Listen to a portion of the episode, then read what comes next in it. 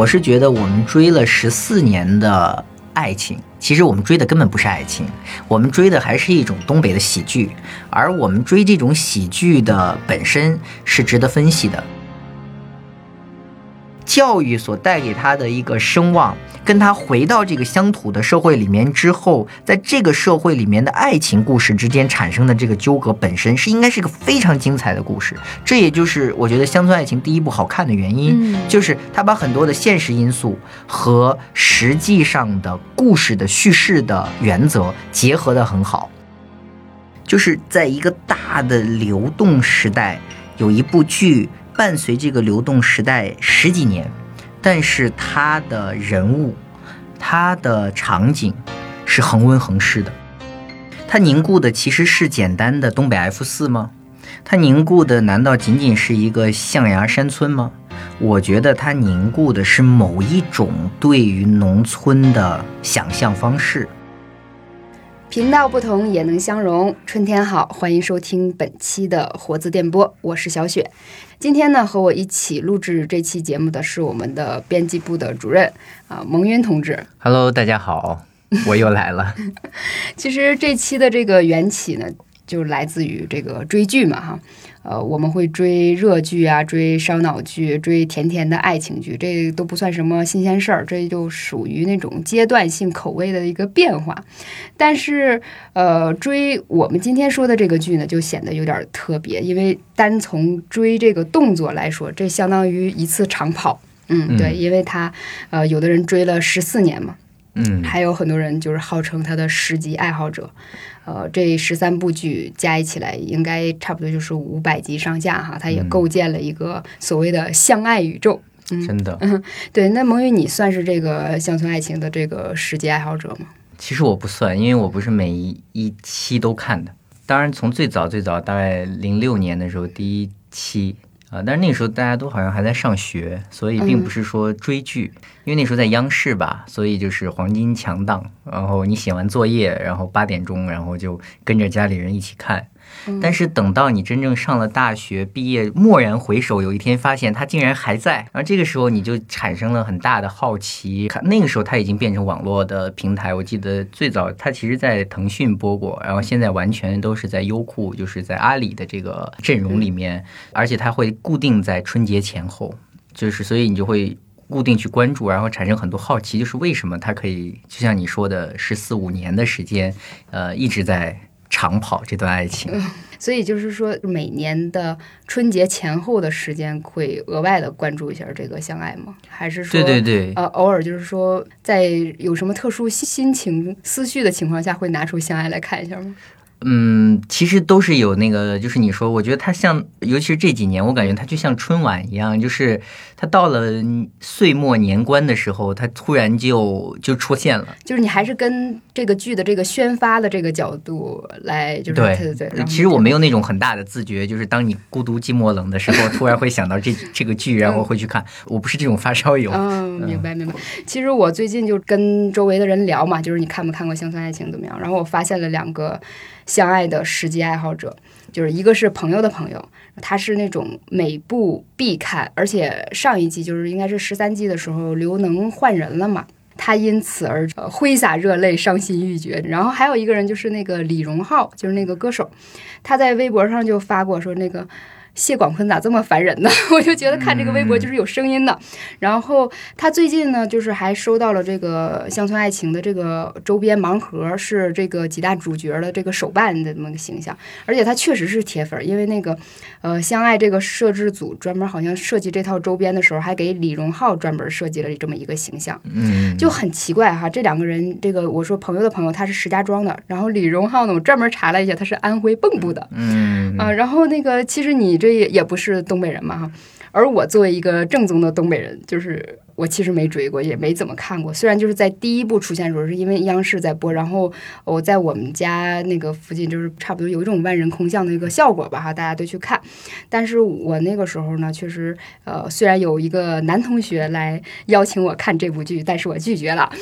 然后那个为了这期选题，我是专门去呃从第一部开始看的。嗯呃。但是我觉得这个第一部给我的感觉，它绝对是现实主义题材，因为我在。其中感觉闹心的程度要大于我开心的程度，而且我看进去了之后，我的口音又完全被带回去了。所以今天我决定就是放飞一下啊，就是如果说这种乡土的事情，我也用我自己本来的这个口音，我不觉得这个时候他们有一些那个尴尬或怎么样啊。所以你今天不要被我带跑偏了。不会不会不会。那个其实为了防止这个话题的跑偏啊，嗯。我觉得其实我们聊的主要还是这个两个问题，就是这部剧为什么能拍十四年？这个编剧是咋编的？他还要往下怎么编下去哈？然后第二个就是就是为什么有人追十四年？这里头到底有啥看头？嗯，我就是想起这个知乎里有一个不太高赞的一个问题，但是它很能说明就是我们做这期选题的一个疑问哈，就是一个人问他说。我的大学室友就喜欢看乡村爱情，他到底有着怎样的内心世界？为什么会有产生这种不解呢？我觉得首先第一个就是他有一个错位，就是乡村爱情，他好像谈的并不是真正的爱情。其实我觉得你说那个乡村爱情不是真的爱情，它确实不是爱情。就是呃，你刚首先你问的第一个问题就是，我觉得他为什么十四年？然后这十四年他还会接着往下编下去吗？甚至有时候我在看到，比如说第十一季的时候，我也在想，他下面该讲什么呢？就是其实非常冗长，嗯，而且很拖沓。我的一个感觉，第一就是我们得回到这部剧最初诞生的那个那个时代，嗯，虽然那个时代离我们也不远。呃，大概零几年的时候，但是我那个时候，但是我们的听众里可能会有零零后，对对对，就比如说对零零后的小朋友，你们当听到这一段的时候，可以去 Google 一些在那个时代你可能还在襁褓中时候发生的事情，就是那时候有一个东西叫黄金强档，然后那个时候的黄金强档就是中央 CCTV 一和 CCTV 八。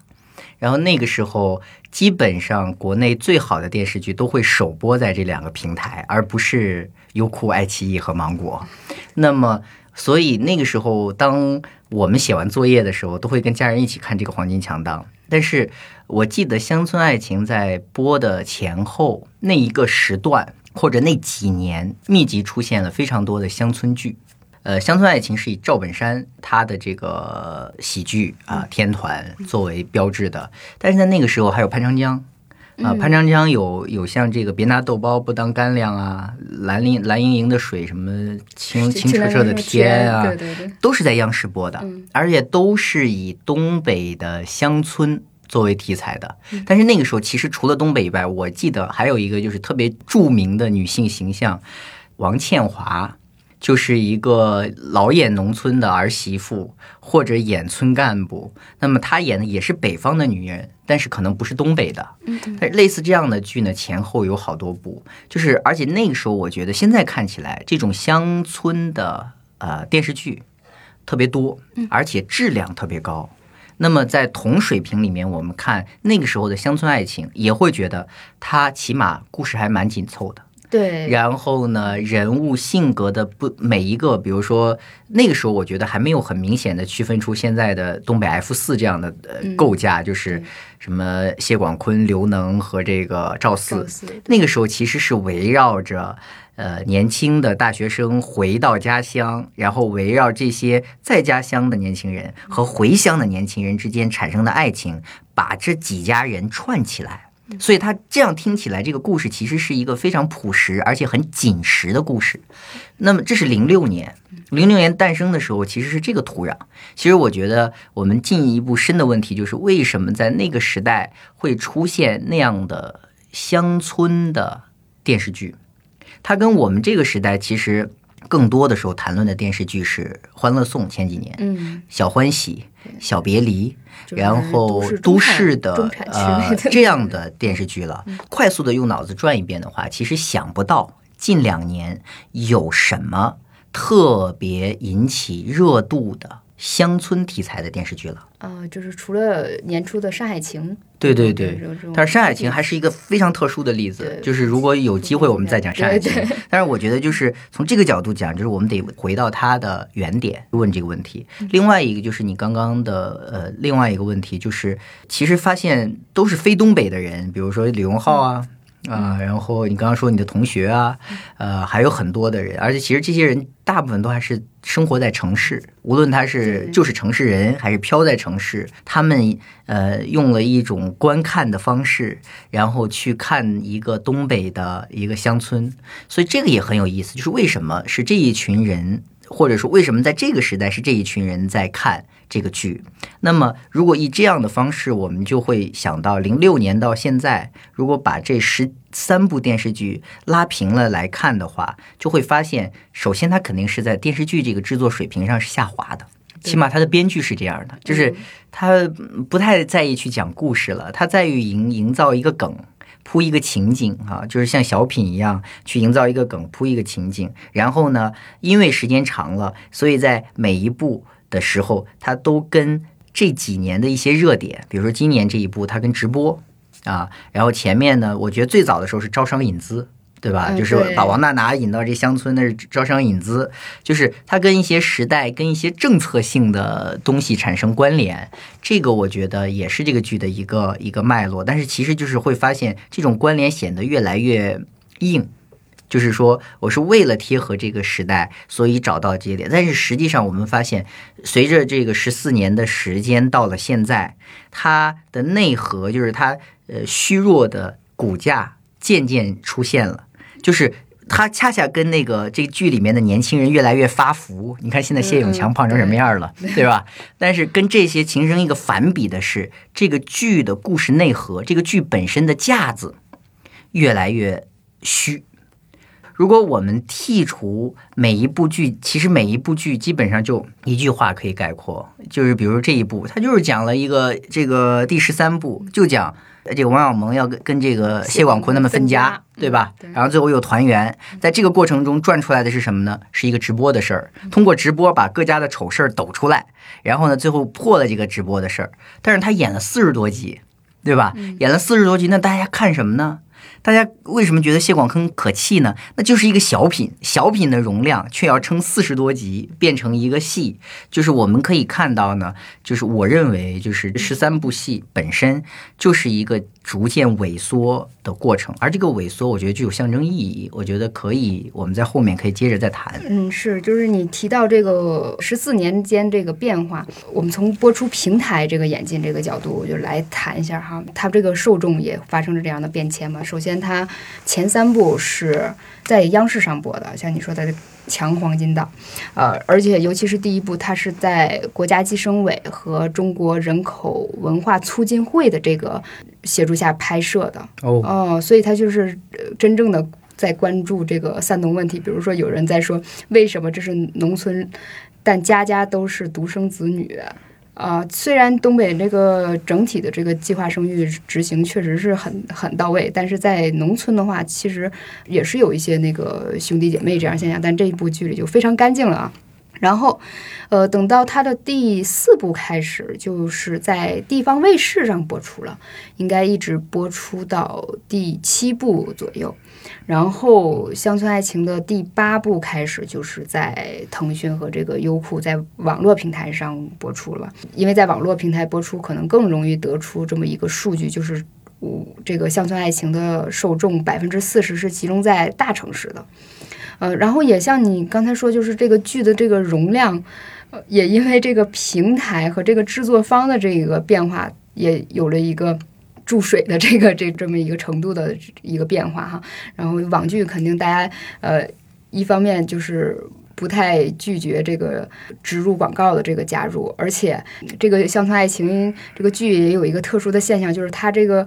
格局仿佛是敞开的，这个人虽然主要核心人物是那几个，但是我想加入谁的时候，他就随便来了一个人，比如说那个。呃，谢辣椒的那个超市，我要那个跟天猫结合了，然后那个联合了，然后就呃来了几个年轻人，就代表着那个像呃天猫那边的一个员工，然后来到呃我们这个乡里了，又变成一个新的角色嗯啊、就是整个这个剧，你就觉得。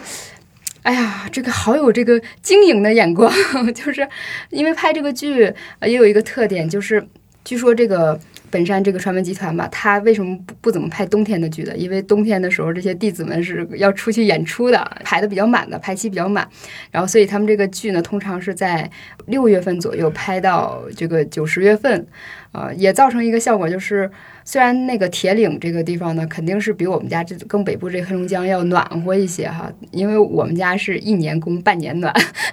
所以就是夏天这种。能拍四十多集的夏天，在我们这儿只有一个月的时间，然后可能辽宁会多一点儿。但是我们呈现的这么一个角色，就是永远夏天就是在呃作，然后各种事儿，然后结局的时候可能是一个秋景，深秋的景色，然后或者是冬天，然后大家一个团圆，嗯，造成这么一个效果。你说到这个夏天的问题，就是所有的乡村爱情基本都发生在夏天，然后不仅是夏天，而且这个夏天是没有雨的。当然，我我我不是在质疑这个事情，我只是觉得很好玩儿。就是说，如果我们认真观察，所有的人的造型都是一致的哈。刘能永远是一个白色的背心儿，戴个草帽，扇个扇子，每一个人的造型是一致的，天气是一致，甚至你觉得这个地方是一个恒温恒湿的地儿，你知道吧？象牙山样板间儿上。对，就是从第一集的时候你不会有这个感觉，甚至你在看第二季的时候也不会有这个感觉。但是尤其是到你，也许就是你说的，到它变成。一个网络平台之后哈，它每一季基本是固定的。但是我认为这个固定呢，我我还是愿意从另外一个角度来看，就是如果我们把它首先第一把它当做一个乡村剧或者一个乡土题材的故事来看待的话，我们可以看到一个。当然，我的观电视剧的量是有限的，但是我大概知道，比如说很早很早八九年的时候，我我能够记得的就是那个《篱笆女人和狗》。就是我大概去年还重新看了一下，画质非常的感人。然后呢，我觉得那个是我我对就是我的成长里面对于乡土电视剧的一个最初的认知，就是它是非常的真实的。比如它它的那个剧的另外一个副标题，其实根据小说改编的，叫做《女性什么命运三部曲》。嗯，就是它是讲妇女的，就那个时候还停留在农村女人能不能离婚啊，离婚的压力有多大。是是这样的剧，但是你注意这一部戏，八九年到现在已经三十几年了。到《乡村爱情十三》的时候，谢广坤还在纠结的问题是：我要跟儿媳妇分家，我儿媳妇要出去单过行不行？其实你并没有觉得在有什么突破，有什么成长性，对，就就是有什么突破。但是其实我那我想说的其实是说，呃，我们的乡村题材。这个东西就是，如如果用电视剧来表现，就是它作为一个形式的话，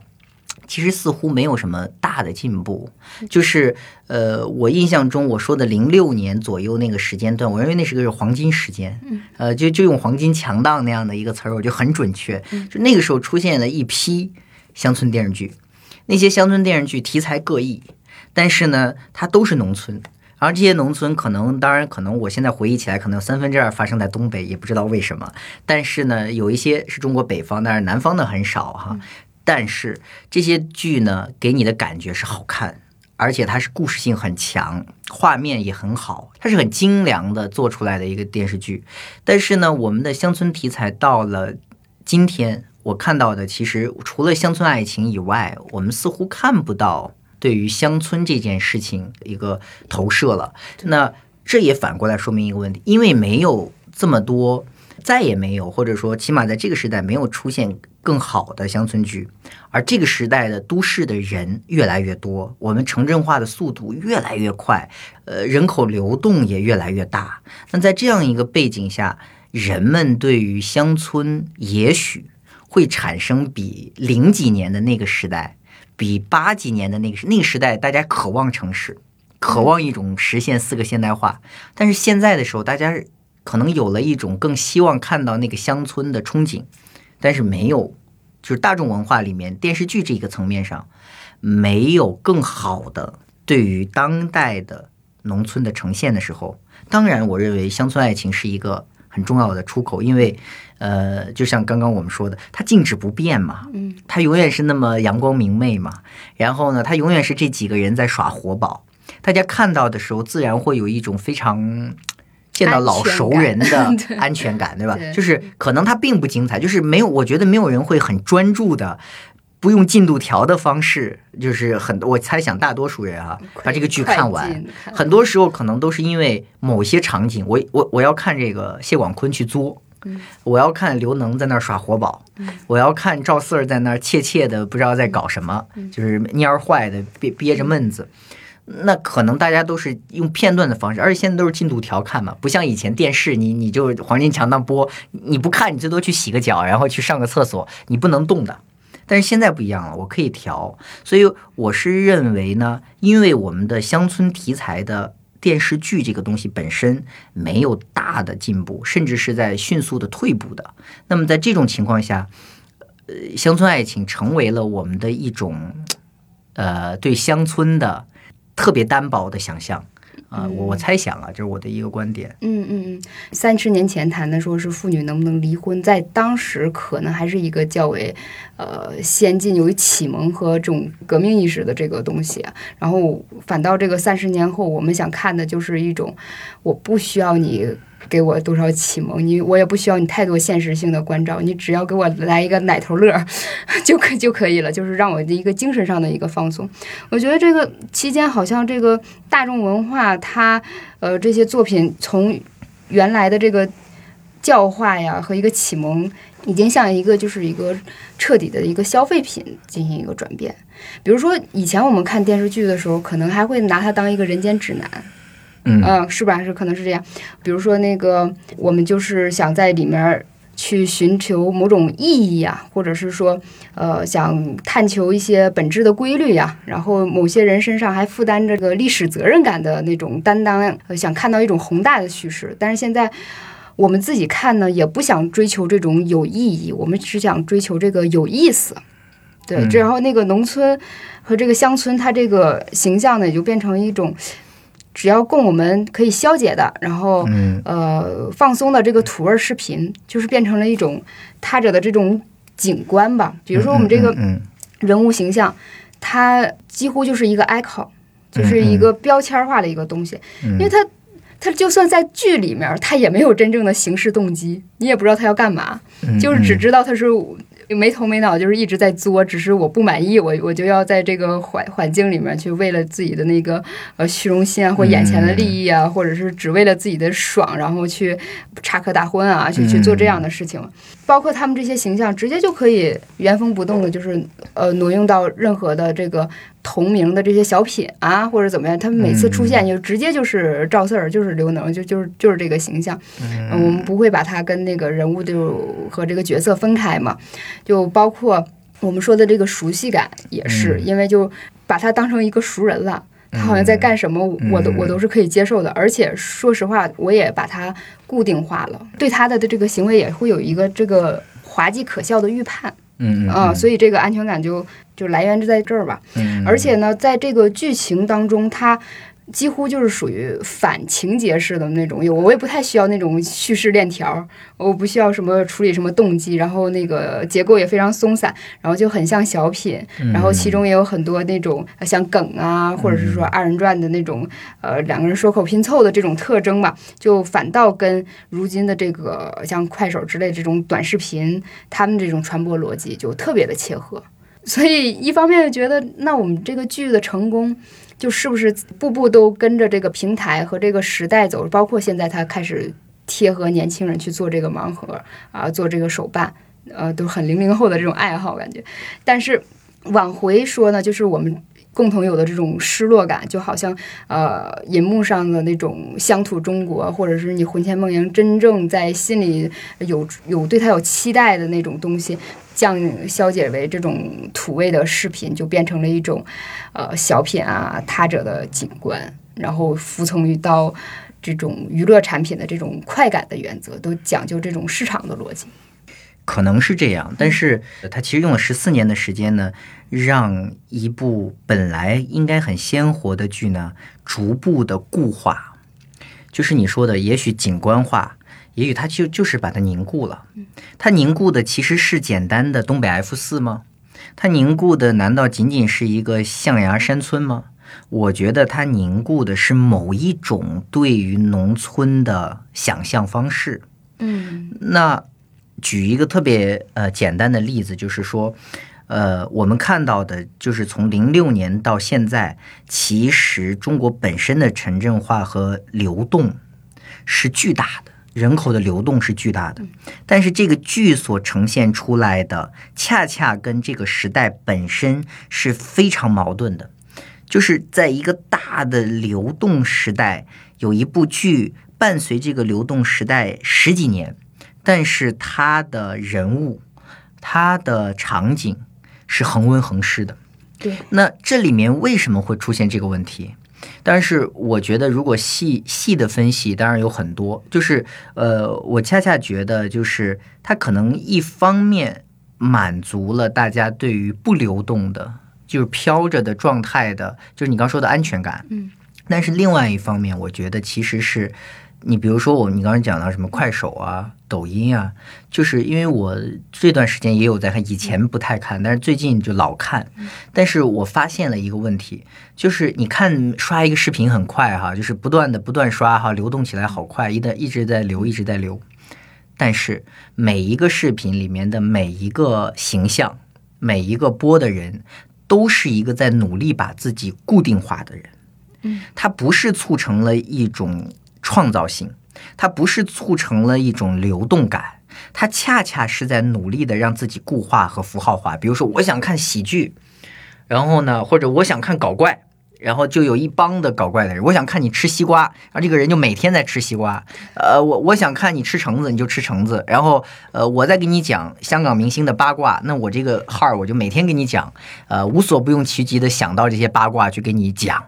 那么其实我恰恰是觉得这个剧之所以可以陪伴我们这么长时间。它或者叫陪伴，就是它之所以可以跟时代走这么长时间，就是在于在这样一个大的、快速的流动的社会的现实的层面上，它符合一种在流动中你寻求一个符号化、固定的这样的一个一个一个审美。嗯，而且这个审美呢是就是你说的是碎片的，就是它一个戏大概四十分钟，但是实际上我看到的，比如优酷上，它可以把它截成。呃，十分钟谢广坤啊，十分钟宋晓峰，十分钟赵四儿，他是这样的一个方式。那其实这也就是你刚刚说的快手式，嗯，看看剧嘛。但是呢，这个过程我是觉得，就是反过来还是想刚刚那个问题，就是他对我们的乡村，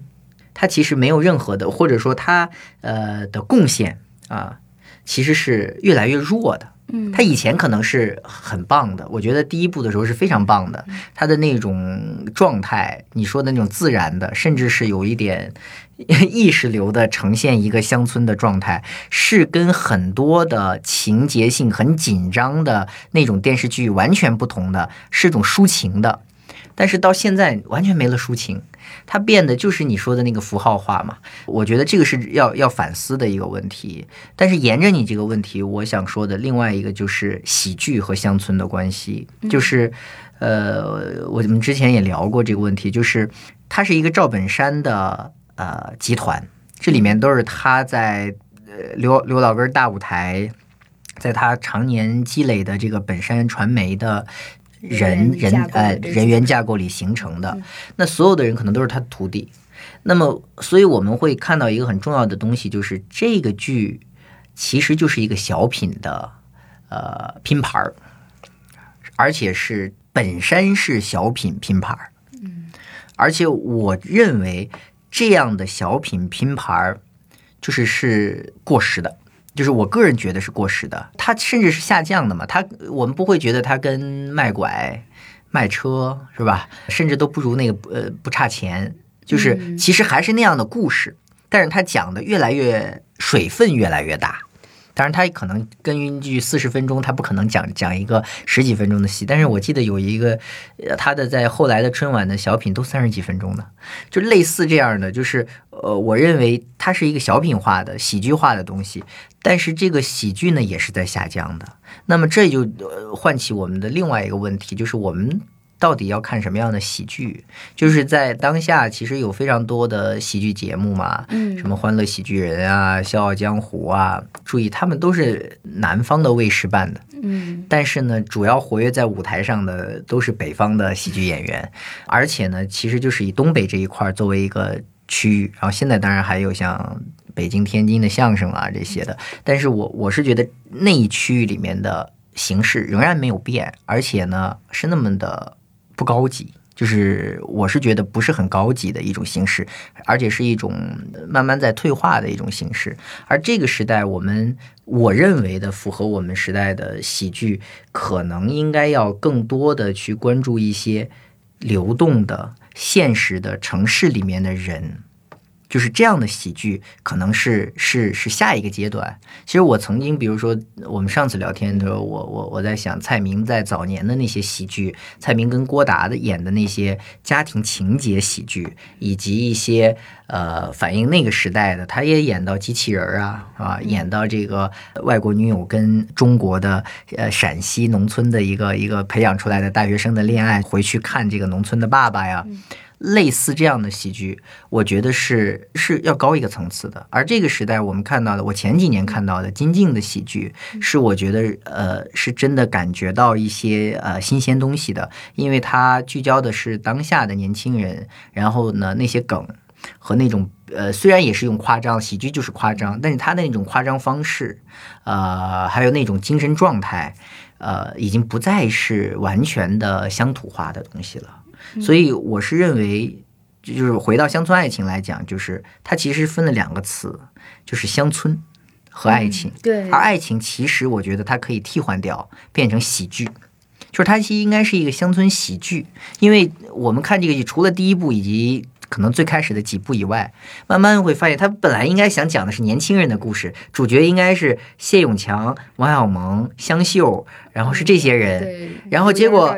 对 刘英、赵玉田，结果你后来知道，年轻人没有一个出来的。全都是讲爹的故事，对呀，爹味儿的。而且就是年轻人，你明显感觉到他们发福的发福，老的老，生孩子的生孩子。然后爹味儿的这些人呢，好像数十年如一日的没变啊。然后穿着大背心儿，扇扇着蒲扇，呃，结巴着，瘸着腿儿，秃着顶。而且呢，真正出来的为大家记住的做盲盒的，也是做的他们呀。对，呃，就是，所以我我是觉得我们追了十四年的爱情。其实我们追的根本不是爱情，我们追的还是一种东北的喜剧，而我们追这种喜剧的本身是值得分析的，就是这个喜剧本身是在没落的。呃，甚至是它是在落后于这个时代的，但是我们为什么还在看它？你刚才说的这点，就是我在最开始接触这个乡村爱情的时候就有这种感觉，就是头一回觉得一个词儿的定语比这个主语还重要。我看乡村爱情，我看的不是爱情，我看的是乡村。对对对。而且它这个标题来看，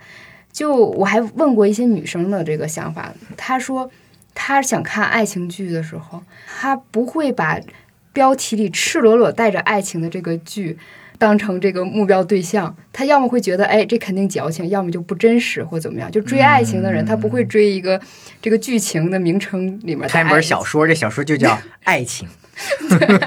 他就不会追，就不会去大大方方的看这个爱情。而且，就像我最开始说的那样，在当时的那种情况下，有浪漫爱需求的人。他不去看这个乡村爱情，反倒是一些所谓的，假如说我标签化的说，一些大直男啊，呃，不分男女老少的这些人，就是想找乐趣的人，就是像你最开始说是，他是奔着赵本山这个小品这个招牌去看的，他是为了找乐的，他不是找爱的，就会有这个效果。然后，嗯，包括你说乡村乡土故事这个这个消解啊。然后我其实觉得这个不光是说，可能乡土这个题材只是其中的一个展现。呃，碎片化的时代，就每个人注意力有限嘛，我们就要让加强人设或记住你。电视剧变成了一种，我不能去。过分关注真正的现实，去挖掘这背后的东西，那它就变成了一种工具化的存在。像有一些说什么算法编剧什么之类的，然后我会甚至觉得，那乡村爱情它可能进一步的发展，就是反倒是一种。呃，营销和一个传播的那个策略的一个学习，因为就像我们说，他那个剧里面会有呃一段一段式的嘛。但在我的脑海里出现一种算法，就是是不是我只看谢广坤这个剧，我可以这么看，然后我只看刘能就就被提取出来，走这个路数，而不再去嗯有任何去呃升华某些意义的东西。因为像我们觉得有意义的这个喜剧，可能真的就是。符合这个时代的需求，这和这个土壤，然后去有一些高级趣味的转变。但是我们现在因为是在固化，因为要加强某个印象，它这个趣味就真的就是有点走偏了啊，就是会有这样的感觉。比如说很直白的，有人会说，那个乡村爱情是。结巴、秃子和瘸子的故故事，有的人 有的人的一些粉丝有一些自嗨的行为吧，然后他就解析这个乡村爱情嘛，他会说象牙山权力游戏，然后用那个东晋门阀士族的这个背景去讲述这个呃王谢、赵刘他们四家的这个或者说四个爹之间的这个权力的争夺嘛，然后还有说是东北乡村版《傲慢与偏见》的。那好像就在这个过程当中，就像回旋到了你刚才说的那个问题上，就是我们在看这个许剧，他没有追求某种创新性，也不去真正的去把握这个时代的脉搏，而是偏是，呃，用另外一套你熟悉的逻辑，不断的去固化或加强，然后贴，然后达到我们现在说的那句，就是土到极致就是潮。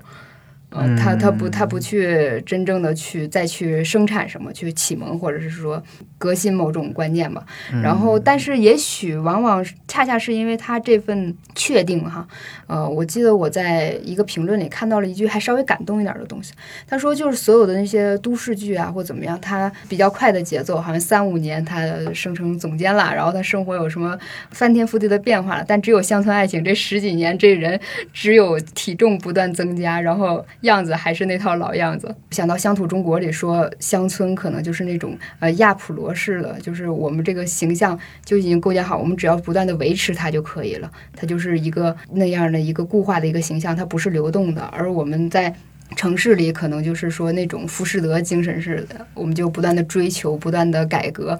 永远是没有确信感的。所以他就想去找这种呃稳定的。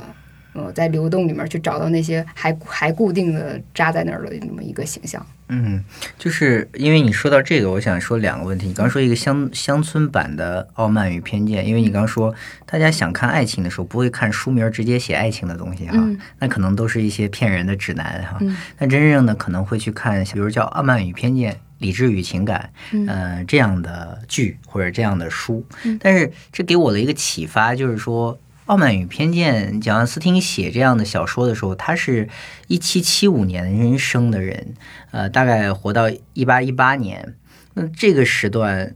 呃，同时段其实大概再往后，呃，包括勃朗特姐妹，她们其实大部分写的都是乡村啊，都是英国的乡村生活以及乡村爱情，是正儿八经的乡村爱情，对吧？庄园、宅邸，呃，中产阶级的小康之家，然后他们的遗产的继承权，他们遗产继承权。其实那个时候大概，呃，那个时候的乡村的主题是什么？其实不是爱情，那个时候主题是财产。对，所以就是。财产是那个时代的世道人心，所以我们看那个时代的戏的时候，或者小说的时候，你会天然的进入这个情景。但是再往后的这个小说的转变，我们会看到狄更斯，看到盖斯凯尔写工人阶级，再往后还有这个左拉，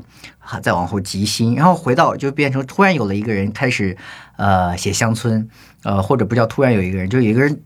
像乡巴佬一样的在写乡村，在那个时代被认为是乡巴佬，那是托马斯哈代。呃，他写这个苔丝，那那个时候你会发现，那个时候乡村跟简奥斯汀的时候的乡村就完全不一样了。简奥斯汀的伊丽莎白跟苔丝这个形象本身也不一样了，他们受的教育，他们说的话也是不一样的。但是我们会看到一个英国乡村在一个作品里面不断的变化。以及它跟城市之间的关系，那这个关系其实跟流动，就是它是把流动这样的一个大的时代背景，工业化，呃，然后呢，工业革命融在里面的。对他们至少不回避这个问题，而而乡村爱情里恰恰有一点就是，东北人口的这个负增长是我们。新闻里每天都看到的哈，是关于它的衰落或怎么样，但只有象牙山这个地方，年轻人都不出去。对，就是这就回到我的另，就我们在开场讲的另外一个话题，就是八九年，如果我们说那个是《篱笆女人与狗》啊，好像后面还有什么《轱辘什么井》与什么，就是类似的有有三部嘛，还是个大连的。这个电视台拍的，嗯，那么之后我们会看到，那九十年代的时候大量出现的是什么呢？是城市的电影和电视剧，嗯那比如说《外来妹》，它是讲打工人的。嗯，然后我们甚至看到的是出国的，对吧？北京人在纽约，对上海人在东京，是吧？就类似这样的剧了。那么，同时在这个时代，还有就是第六代的导演们，对吧？我们说是第五代，他们在把中国农村、中国乡村、中国乡土奇观化。但是到了第六代的时候，他们开始关注一些地下的、现实的，甚至呃，就如果我们把这个乡村这个题材拎出来的话，会看他们的乡村是丑陋的。对是，对吧？一些不合时宜的人，呃，嗯对一些不不合时宜的人或者社会的机灵人哈，嗯那么到了零六年左右的时候，也许啊，我是瞎说，就是解释在黄金强档、在主旋律的情况下，诞生出来了那么多一反城市剧。一反都市文化，那么哦，那时候特别印象深，有个剧叫《大撒把》啊，就是类似这样的，就是讲讲都市的，讲爱情的，他不讲这些了，他反过来去看乡土，对吧？他反过来去看一个你说的那个稳定的，呃，然后呢，充满了人情味的一个乡土。然后嗯大概就是在《乡村爱情》诞生的零六年的前后，零三年左右，就是出现很多那样的剧。我觉得，如果这样条线拉出来分析的话，我们可以看到一个就是呃乡村和都市在电视剧或者电影里面的这么一个关系。但是后来的这些变化，就是我们如果追随零六年之后的乡村爱情，看乡村电视剧的一个变化，因为我看的真的不多。如果把这之后的拉出来看，它为什么会下滑和固化？就是为什么缺少了把城市和乡村，把流动与固定，把这样的一种土味，呃，或者把一种丑陋和一种财富之间的这种关系，本来应该可以更戏剧化、更有故事性的东西呢，全部的那个锐度都没了，或者说那个光滑的东西没有了，它变得有一点就是复制。嗯，就是变得有一点复制。那我觉得，呃，我并不是在就是批判的看乡村爱情，因为我也是他的爱好者嘛。嗯嗯呃，我看的时候就是你说的，我觉得它稳定啊，就是每一集都是夏天，在大冬天要准备过年的时候，然后看到这样一帮人，啊、阳光那么明媚，象牙山那么美好啊。对面一座山，中间一条河，这边一个小村庄，天哪，这不就是我们对乡村的想象吗？嗯嗯，然后呢，所有的勾心斗角都是那种你看的时候很气人，但实际上都是没啥事儿嘛，对都是不大点事儿嘛。整个整个剧就是属于那种无事生非，对对对，就是所有的这一些东西，它只能解释为，就是它固定了之后呢，它就解压，就像我们办公桌上放的那个解压娃娃，嗯，它可以膨胀的很大呀，一个剧它膨胀的很大，但是你用拳头一捏，哇，它就小了，哇，好解压。然后它慢慢再松开，然后你再再压它。每一集，我觉得后来的每一季，大家想要的效果可能就是一个解压娃娃的效果，就是说我们一边在解压的过程中。一边还是要思考，我们应该呼唤什么样的喜剧和呼唤什么样的乡村剧，因为这两个话题其实是分开的。因为我恰恰认为我们现在不需要太过于乡土气的舞台上的那些喜剧，我们需要的是真正能够跟这个时代结合的。比如说，我们现在呃八零后、九零后呃成长起来，他可能会变成主要的消费群体和审美群体。嗯那在这个群体上，他们愿意看到什么样的东西？就喜剧，所以我我提出精进，并不是我觉得它有多好，但是它起码让我们看到一种可能。那这是喜剧的模式，就是我认为喜剧应该更具都市化。对，因为我现在觉得是这样，就是呃，这个喜剧它真正的发生还是要跟在你的实际生活里的意料之外，是吧？啊，就是如果这个现在我们去追求的这种喜剧模式只囿于那种我现在过着现代化的生活，对那个稍微前现代或者是比较土的人，他去追求现代化中间出的那些错，你还在停留这个趣味上的话，就会觉得不太高级。一方面，另一方面也是说什么。说明你现在的生活实在是没有趣味，你在你的生活里面已经就是提炼不出喜剧了。就难道就所有的人都是过着一种比较孤独、没有对象？我觉得喜剧有的时候需要碰，一有的时候是需要碰撞的哈，就是除了那种独角戏以外，有有的时候我们是在人与人的切磋之间发生了某种那个误会嘛，就是喜剧是一种误会，然后你把它就是出现了这么一样形式，那恰恰说明那我们现在现实生活中没有碰撞。那就可能每个人都在做自己的事儿，就像有的人说他去对那个相爱的这个感受哈，就是我在公司里就是累了一天了，然后晚上我还看看这些人，然后给我消解一下。看这个剧的时候，你说他完全就是说它不是爱情吗？但我恰恰觉得。第一部，嗯，你可以对，你可以去看，它确实。如果说那个我们之前举例说那个英国的那些当年的作品，它是在提炼说爱情和财产之间的关系。那我们说的呃乡村爱情第一部里的爱情，就是爱情与权力之间的关系，就是你看象牙山的那些村民对那个权力的膜拜，嗯，对当官的那种渴望，你知道吗？就是主任村主任，嗯。哪怕是个大学生，可能是个一稀的干部身份，那个未来就整个人就不一样了，就是对当官的那种渴望。就所以就是为什么我看那个时候就会有闹心的感觉，就是我完全可以把里面的那些人的某些角色对应到我成长中。见过的人或发生的事情上，就有可能在那种呃，在那个乡土社会，在那个当年那种情况下啊，我不知道现在是什么样，因为确实是离家也，我估计也没有太大的变化。嗯，就是他真的就是对关系的那种崇拜，就是谢广坤，不是有一个很精巧的细节，就是他他儿子回来了，然后这个村主任请这个大学生吃饭，但他爹去了，那几桌人全都撵这个爹。嗯，就所以说这个谢广坤本身是不受待见的，但是他为什么？呃，还在这个地方有一点这个地位呢，就是因为他，因为他娶的老婆，老婆家有一个稍微远一点亲戚，就是那个镇长齐三太，说他那个永强这个表叔嘛，然后他就可以借由这这一层关系，就是呃耀武扬威，然后包括呃永强他还一个劲儿说他要去县里上班了嘛，然后他得到这个消息。穿上衣服就要出门，然后永强就说了一句：“爹，你又出去吹去啊？”然后就是宣传嘛。然后他说：“哎呀，这就好事，我必须得宣传。”他果然就是这一路上就在宣传。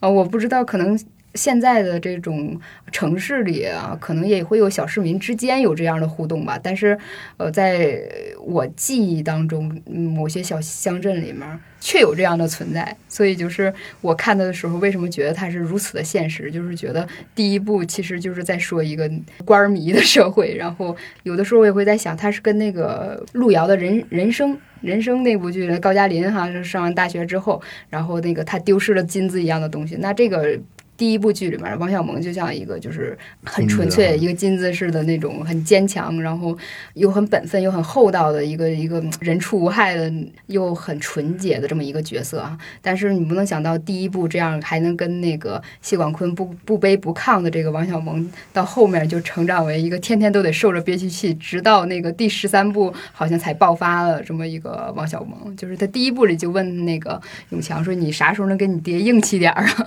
好像据说是。十三部有了这样的一个场景，就是那个呃，永强终于去跟他爹去那个 PK 了一下哈。然后我我恰恰是觉得，可能如果零六年看这部剧，我看不懂什么。正是因为我在生活里经历了一些之后啊，我倒反倒觉得，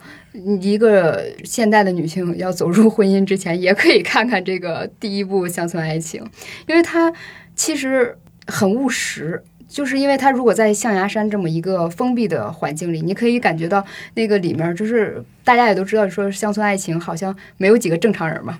啊，这个男性的这个角色你也会觉得都不是特别的值得托付终身的那种对象和形象。但是为什么，比如说那个谢大脚，他为什么还要跟一个呃软弱的，然后胆儿小，然后又很虚伪打官腔的这么一个长棍儿，还有那种。关系，然后最后他们确实也在之后的几步就走在一起了嘛？那可能也许在这个环境下，他没有别的选择，这叫矬子里拔大个儿。另外的一种可能也是爱情本来的面目，就是对方并不是一个完美的人，就是有也许有些人他身上展现的那些某些点不够闪光的点，也不完全构成你不爱他的理由，就是可以很辩证的去干这个问题。对的，其其实因为你谈到那个谢永强嗯。这个角色，其实我我我觉得可以具体我们来分析一下这个角色本身，因为这个角色在第一部里面是很有代表性的，因为这里面和你刚刚谈到的权力斗争，其实我看到的其实是教育对一个家庭的声望，对一个家庭的声誉来讲，在乡村。甚至其实是在普通的一个城市家庭里面是多么重要，嗯，这其实我这是我也觉得第一部戏就是第一部《乡村爱情》，它呃非常好的原因是它每一个角色的设计都是经过很很好的考量的，它就符合我们看到的生活中的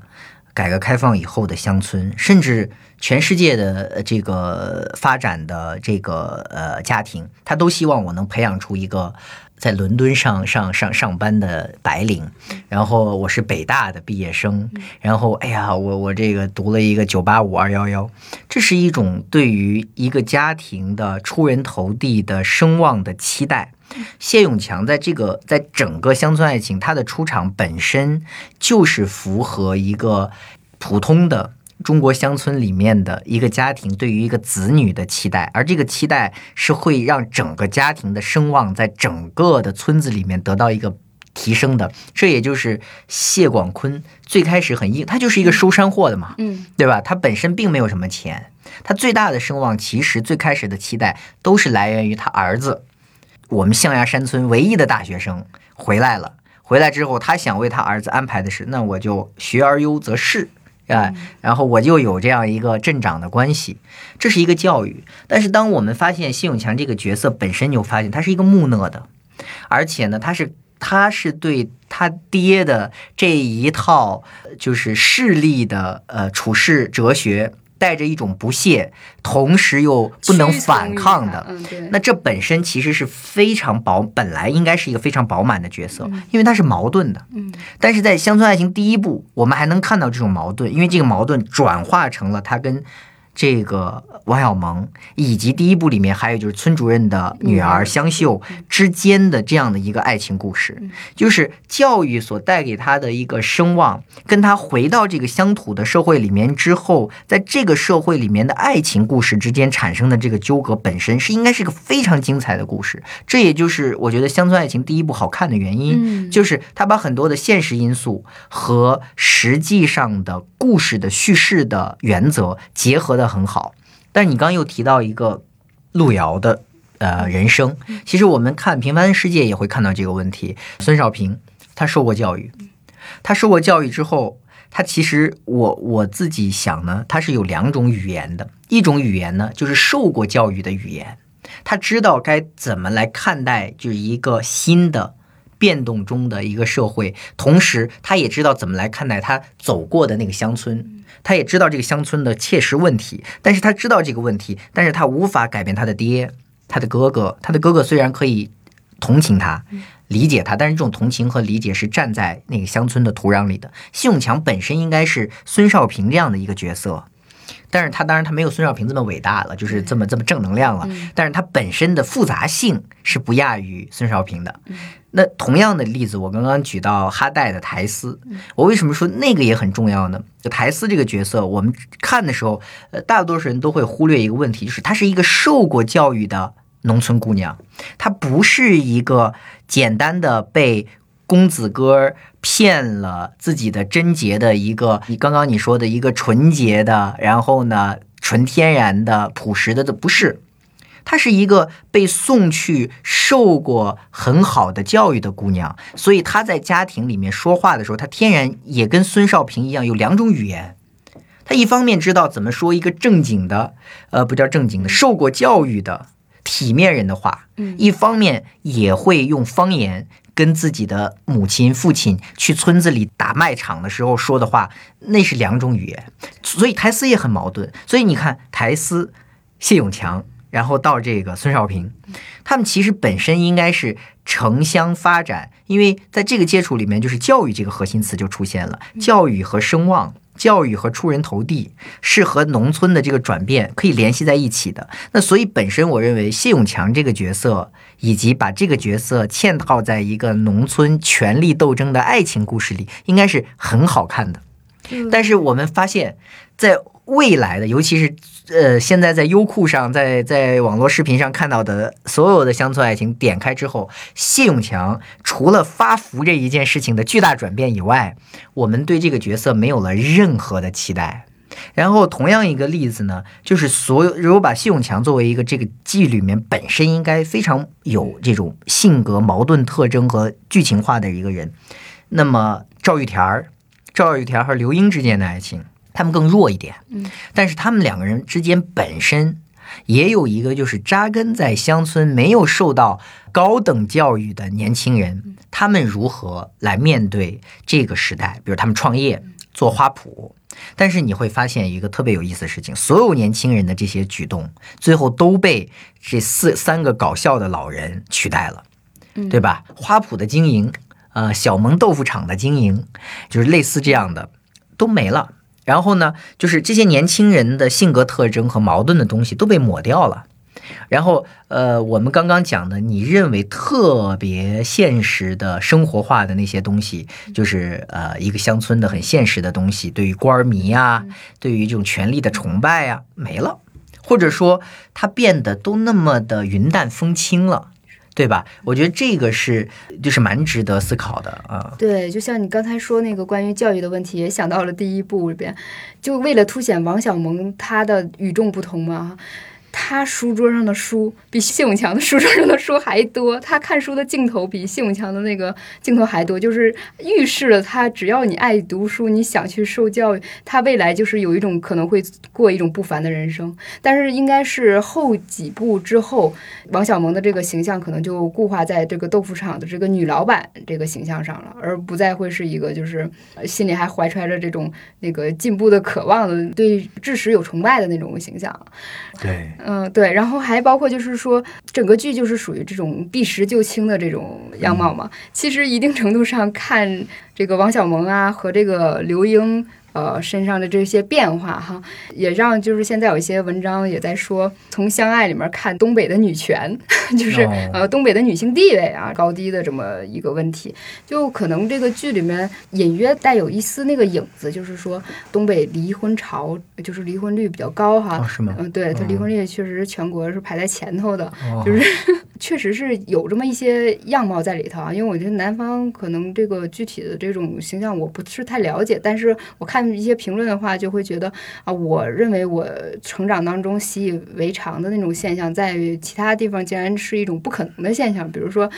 在东北也是说大多数是女的管家啊，这这也是我觉得那个《乡村爱情》里面，我刚开始看觉得有一点别扭的地方。那些所有的都是当爹的，是作家的，你听不听话？但是东北的话，好像还真的就是经济大权在谁手中，谁谁谁就涨价，而这个男性的工资卡通常是在女性手里的。嗯，然后呢，另外可能真的就是那个计划生育这个呃造成的呃这么互为因果的一个关系吧，就是因为我们女家家都一个，然后是呃女孩儿的话，就是父母也会就是说望女成凤，然后给她极力的保护，然后比如说像那个刘能这个角色，他从来不会劝说刘英那个啊你回去好好过日子什么这一套，只会说离婚，赶紧离婚，天天鼓捣离婚，你知道吗？但是，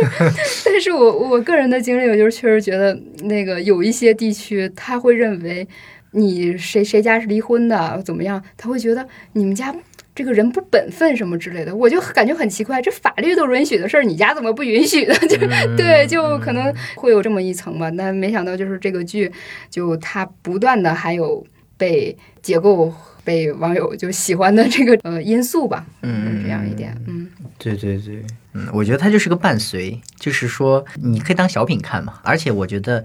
呃，为什么你还会有对它的新的好奇？其实完全不是因为它多好看，就故事有多好看，完全是因为这些固化的形象。就有点像什么呢？就是小孩儿玩玩具，你知道吗？嗯，他不会因为这个玩具我玩了一遍，我就不玩了，放下了，会不断的玩。对，就是他会不断的用同样就是同样的打开方式，然后每次都哈哈哈，每次都哈。但这个哈哈哈的快感，就是因为这个简单的操作方式，你可能你刚刚说的什么稳定、安全这类似吧。但是我觉得就是，而且你可以在里面发现一些不同。时间久了，我们他起码让我们聊了这么一期播客。对，我觉得《乡村爱情》它，嗯，你看一部剧，这这个剧未必有成长性，但是你是成长的。也许你重新翻看起某一部经典的时候，你因为一个新的样貌的你，你对它有了一个新的解读。嗯嗯，那其实聊到最后呢，我们可能会在开篇的那个问题，就是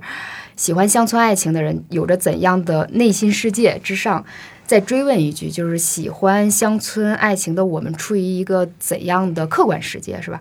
然后喜剧的形式和表达方式是不是有进一步提升的这个空间？